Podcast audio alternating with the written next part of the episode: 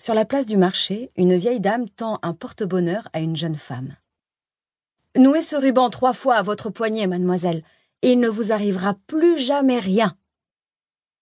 Auriez-vous exactement l'inverse? J'ai enclenché la clé, j'ai poussé la porte, et j'ai senti qu'on avait reçu plus de courriers que d'habitude. Je me suis faufilée à l'intérieur pour que les lettres ne s'écrasent pas derrière la porte.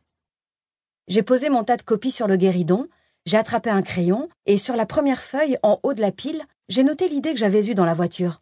Un dessin pour mon blog. J'ai écrit le plus légèrement possible, sans appuyer, histoire que l'élève propriétaire de la copie, une fois gommée, ne puisse pas se douter qu'elle avait servi de pense-bête. J'ai appelé Marc, qui n'a pas répondu. J'étais seule, comme prévu, comme tous les mardis midi. J'allais réchauffer le reste de lasagne avec un peu de roquette.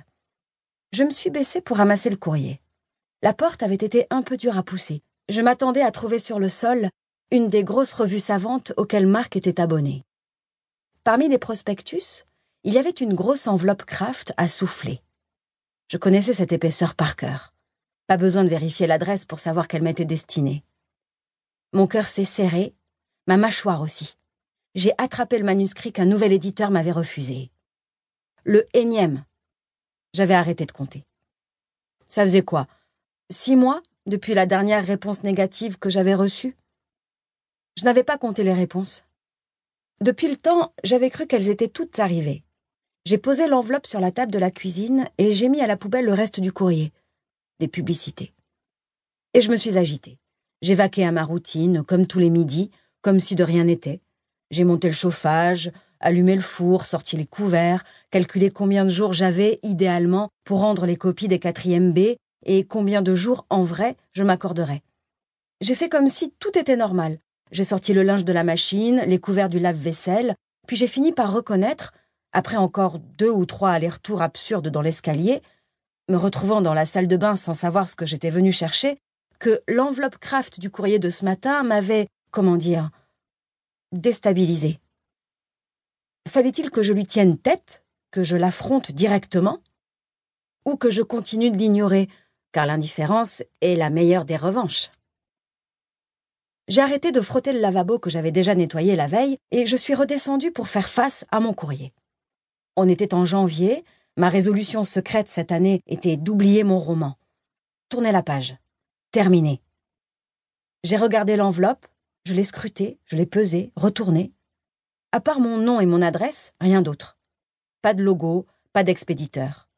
J'ai senti les 300 pages et la reliure en plastique. C'était bien ça.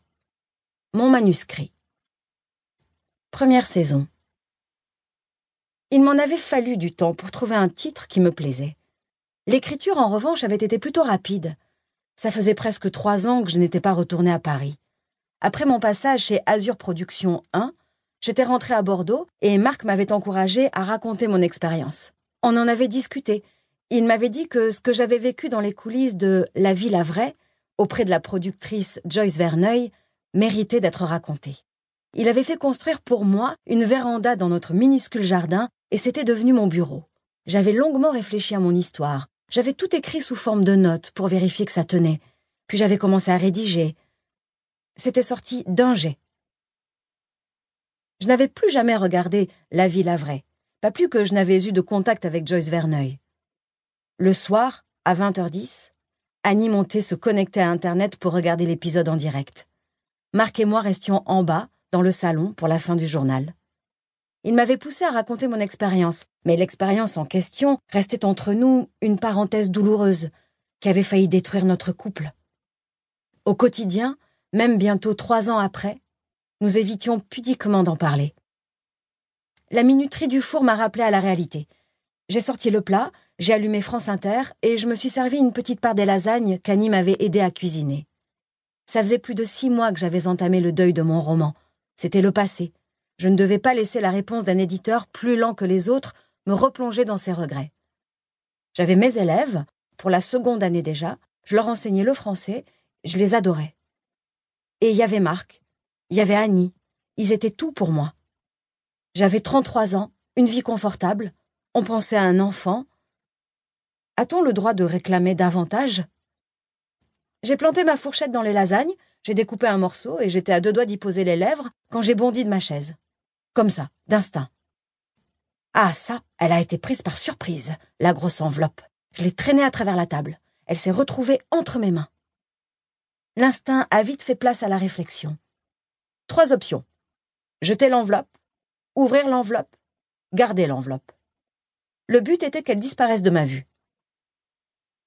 La jeter. Je ne voulais pas la garder dans mon bureau, même cachée. Sauf un unique fichier au fond de mon ordinateur, j'avais détruit toute trace de mon roman. J'avais ouvert le couvercle de la poubelle. Au lieu d'y lâcher le manuscrit, nouvel instinct, je ne sais pas l'expliquer, j'ai ouvert le placard à balai. Je ne jetais pas moi-même les manuscrits qu'on me retournait, je les laissais traîner stratégiquement au milieu des vieux journaux et j'attendais que Marc fasse le ménage pour moi. J'ai soulevé la masse de sacs en plastique qu'on stockait derrière les balais et j'y ai fourré la grosse enveloppe. Elle a été engloutie sous les boules froissées. J'ai refermé. L'enveloppe avait disparu. Je ne l'avais pas jetée. Je ne le savais pas encore. À quelques centimètres près, mon destin venait de se jouer. Le déménageur en chef est arrivé, comme il me l'avait promis, à 14 heures précises le premier mercredi au retour des vacances de février. Annie lui a ouvert, il a marché jusqu'à la cuisine, d'un pas militaire, comme s'il connaissait déjà la maison. Le regard à l'affût, il m'a tendu la main. Alors, alors, euh, voyons, voyons. Il était grand, beau, carré. Le déménagement à l'international n'avait rien à voir avec le déménagement de proximité. Je vais faire un inventaire volume par volume, vous allez m'accompagner et vous me direz pour chaque élément si ça reste, si ça part au stockage ou si ça déménage. Il a filé au salon et s'est mis à inspecter. Un déménagement, c'est deux choses l'anticipation des volumes et la rigueur de l'étiquetage. Ah, ça paraît simple, mais vous ne diriez pas ça si vous aviez vu les choses que j'ai vues. Il a décroché de sa ceinture un calepin et un crayon, sa voix portée dans toute la maison. L'ensemble télé? Oui? Je vous dis ensemble télé, vous me dites ça reste, on stocke, ça part. J'ai enlevé mon tablier, mes cheveux se sont emmêlés dans les bretelles. Donc a-t-il répété. Ensemble télé. J'ai couru au salon, le tablier en vrac sur ma tête. Annie m'a suivi et s'est cachée derrière moi.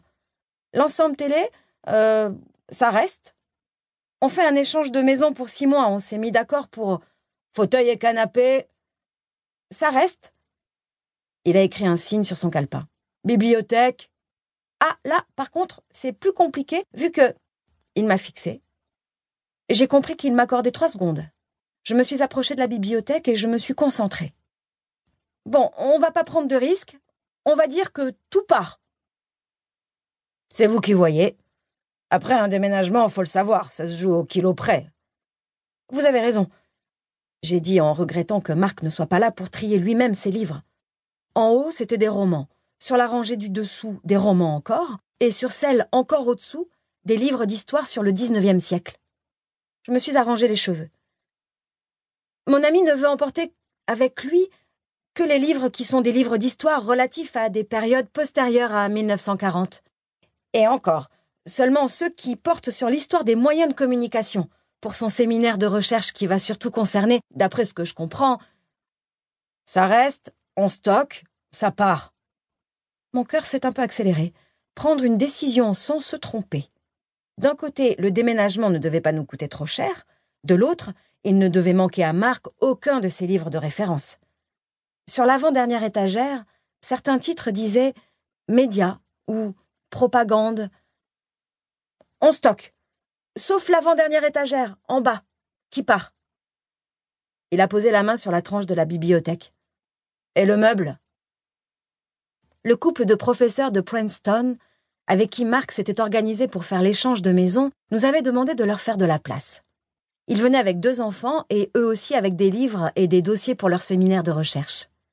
Bordeaux 3 était ravi de l'opération. Ils envoyaient un professeur à Princeton. En échange, ils en recevaient deux. J'ai suivi le type à l'étage, dans notre chambre, dans la salle de bain, dans la chambre d'Annie. Déjà qu'on allait lui faire manquer deux mois de collège, on voulait qu'elle vive le mieux possible notre long été sur le campus de Princeton. Tant pis pour le surcoût. On allait déménager quasiment toutes ses affaires.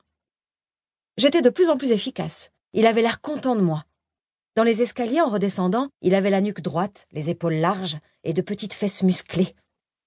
T'es amoureuse? Bien sûr que non, j'ai chuchoté.